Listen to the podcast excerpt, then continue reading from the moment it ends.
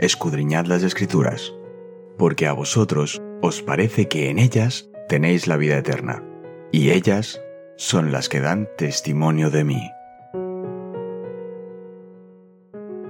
Es momento de nuestro encuentro con Cristo. Con la bendición de Dios llegamos al 26 de enero. Y cuán agradecidos podemos estar con Dios por estos días que nos ha cuidado en este 2023. Vamos comenzando nuestra reflexión de esta mañana abriendo la Biblia en el versículo para memorizar de Salmos 116 versículos 12 al 14. ¿Qué pagaré al Señor por todos sus beneficios hacia mí? Levantaré la copa de la salvación e invocaré el nombre del Señor. Ahora cumpliré mis votos al Señor ante todo su pueblo. Esta mañana quien te saluda es Ale Marín y estamos cubriendo la ausencia de nuestra querida amiga Cristina Rosas, quien esperamos muy pronto pueda acompañarnos de regreso. Seguimos también orando por su familia y agradecemos a todos los que se unan con nosotros en esta oración. Esta mañana, Proyectos Especiales, Ofrendas de Frascos será el título. Las investigaciones han demostrado que solo un 9% de los activos de la gente son líquidos y que podrían aportarse como ofrenda en cualquier momento. El efectivo, las cuentas corrientes, los ahorros, los fondos del mercado monetario y demás generalmente se consideran activos líquidos, al menos para los que poseen cosas como estas. La mayoría de nuestros activos, alrededor del 91%, están de alguna forma invertidos en bienes raíces como nuestras casas, ganados si es que vivimos en zonas rurales u otros activos que no son líquidos es decir, que no son dinero. La diferencia en los porcentajes de activos líquidos y los no líquidos se puede ilustrar poniendo mil centavos en dos frascos de vidrio diferente, donde 10 centavos representan cada punto porcentual. Por lo tanto, tendrías 90 centavos en un frasquito que representa el 9% de los activos y 910 centavos en un frasco grande de un litro que representa 91% de los activos no líquidos. La mayoría da sus ofrendas o contribuciones del frasquito, de sus activos líquidos. Esto es lo que tienen en su cuenta corriente o en la billetera. Pero cuando alguien realmente se entusiasma con algo, da del frasco grande. La Biblia cuenta muchas de esas historias. Hoy nos abocaremos especialmente en una, Mientras damos lectura a la Biblia, te invito a reflexionar. ¿Quiénes son los personajes principales en la fiesta de Simón? ¿Cuál era el valor del regalo de María? ¿Y por qué ungió a Jesús en este momento? Marcos 14 del versículo 3 al 9 dice, Pero estando él en Betania, en casa de Simón el leproso, y sentado a la mesa, vino una mujer con un vaso de alabastro de perfume de nardo puro de mucho precio, y quebrando el vaso de alabastro, se lo derramó sobre su cabeza. Y hubo algunos que se enojaron dentro de sí y dijeron, ¿Para qué se ha hecho este desperdicio de perfume? Porque podía haberse vendido por más de trescientos denarios y haberse dado a los pobres.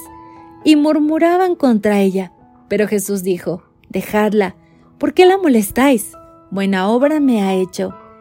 Siempre tendréis a los pobres con vosotros, y cuando queráis les podréis hacer bien, pero a mí no siempre me tendréis. Esta ha hecho lo que podía porque se ha anticipado a ungir mi cuerpo para la sepultura. De cierto os digo que donde quiera que se predique este Evangelio, en todo el mundo, también se contará lo que ésta ha hecho para memoria de ella.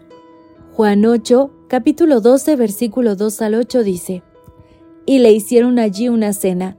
Marta servía, y Lázaro era uno de los que estaban sentados a la mesa con él. Entonces María tomó una libra de perfume de nardo puro, de mucho precio, y ungió los pies de Jesús, y los enjugó con sus cabellos, y la casa se llenó del olor del perfume. Y dijo uno de sus discípulos, Judas Iscariote, hijo de Simón, el que le había de entregar.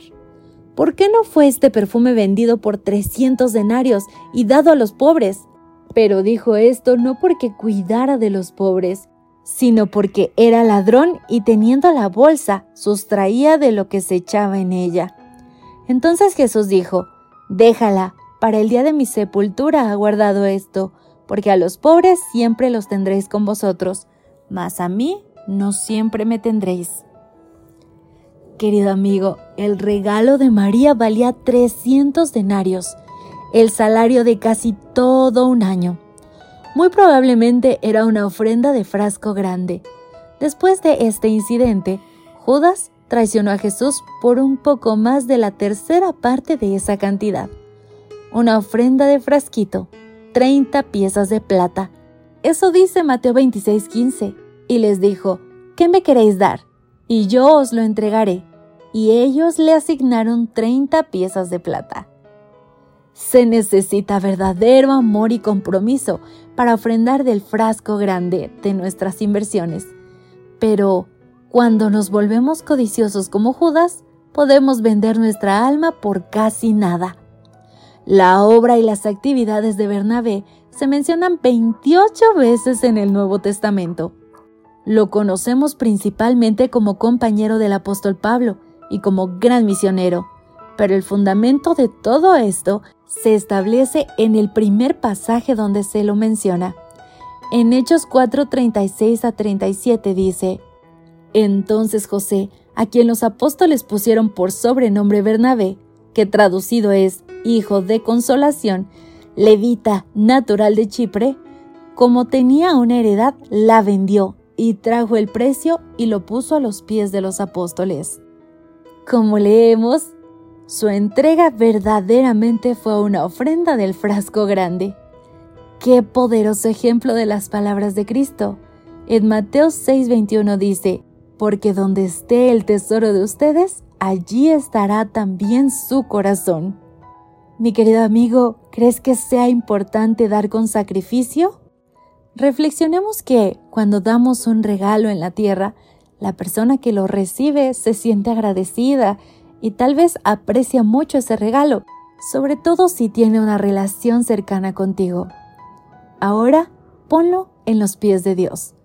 ¿Cuánto crees que Él atesora tus ofrendas, tu corazón, tu tiempo? ¿Cuánto ama Dios al dador alegre?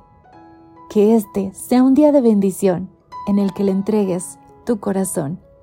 Hasta la próxima.